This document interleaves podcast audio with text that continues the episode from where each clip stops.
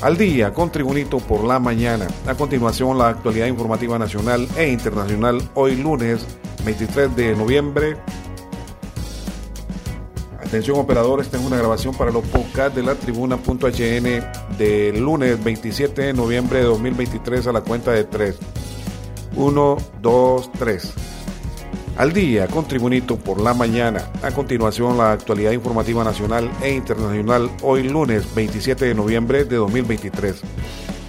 Los capitalinos se pronunciaron en contra de cualquiera de las medidas propuestas por la alcaldía municipal para aliviar el tráfico vial en la capital, según una encuesta digital a cargo de las mismas autoridades edilicias entre el viernes y sábado anterior. Conforme con los resultados, la propuesta del hoy no circula que se aplicaría de 7 de la mañana a 7 de la noche recibió 4.177 visitas a favor, que representan el 30.5% de los 13.682 participantes según la plataforma virtual. Asimismo, 2.918 capitalinos apoyan restringir la circulación por pico y placa, esto es, según la determinación de la placa en las horas picos, que representa 21.3%, mientras que la mayoría de los votantes, 6.587, es decir, el 48% de la encuesta, rechazó cualquiera de las dos medidas anteriores. Este es el reporte de informaciones de Tribunito por la mañana. El presidente de la Comisión Interventora del Sistema Penitenciario Nacional, coronel de Infantería Fernando Ramiro Muñoz, afirmó que se ha trabajado arduamente en la clasificación de los privados de libertad para evitar conflictos entre las organizaciones criminales.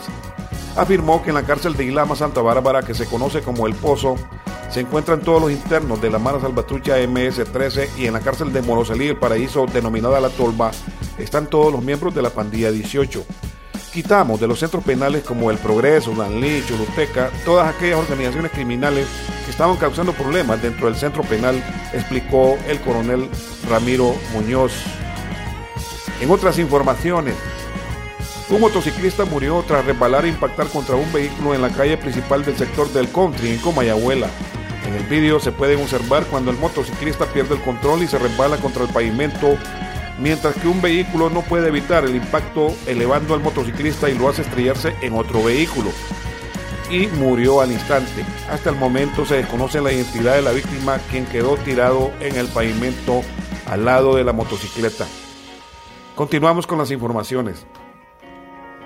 Elementos del cuerpo de bomberos de la estación de Nacaome Valle confirmaron la recuperación de los cadáveres de los jóvenes desaparecidos en la poza El Manguito, en el municipio de San Antonio de Flores, Choluteca.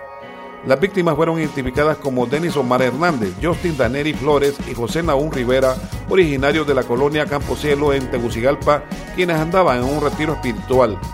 Según informe de los bomberos, al llegar al lugar los cuerpos de las víctimas ya habían sido rescatados de la poza por pobladores de la zona. Más informaciones.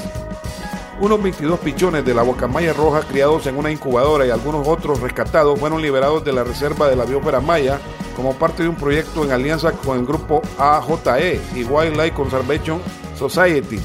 Gracias a los esfuerzos conjuntos, los 22 pichones de la bocamaya roja de la especie Aramacao cyanoptera altamente amenazada y vulnerable en Guatemala, fueron liberados de la jaula de vuelo del campamento Laguna del Perú, en el corazón de la reserva de la biosfera maya, en el Parque Nacional La Laguna del Tigre.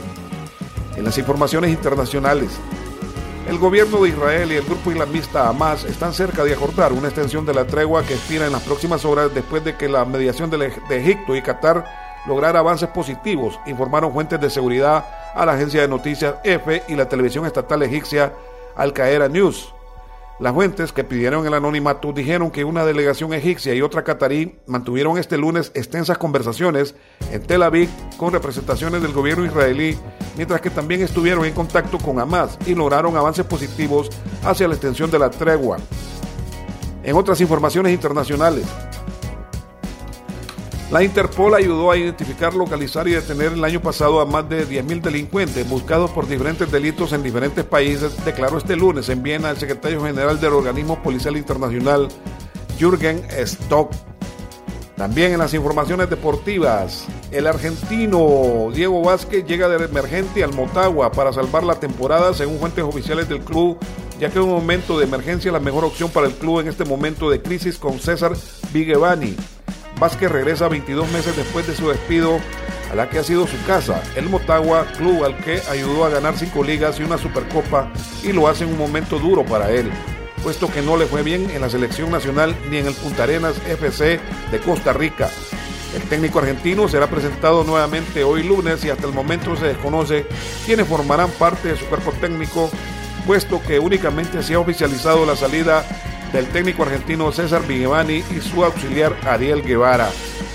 En otras informaciones deportivas, tres clubes de experiencia y un equipo debutante pelearán por dos plazas por semifinales con un reglamento que en caso de empate en todos los criterios lo llevaría a los fatídicos lanzamientos de penal. El nuevo en esta instancia es el recién ascendido Génesis, que siguió los pasos de Olancho en ingresar a la liguilla en su temporada debut, pero deberá eliminar a un arrido Real Sociedad, ya que de experiencia en esas liguillas Mientras en la otra llave el Motagua, el de jerarquía y plantel de lujo, llega presionado a eliminar al actual subcampeón nacional Olancho Fútbol Club. El primer partido de la liguilla se jugará el miércoles próximo en la ciudad de Juticalpa entre los clubes Motagua y Olancho. Este ha sido reporte de informaciones de Tribunito por la mañana de hoy, lunes 27 de noviembre de 2023. Tribunito por la mañana os da las gracias y te invita a estar atento a su próximo boletín informativo.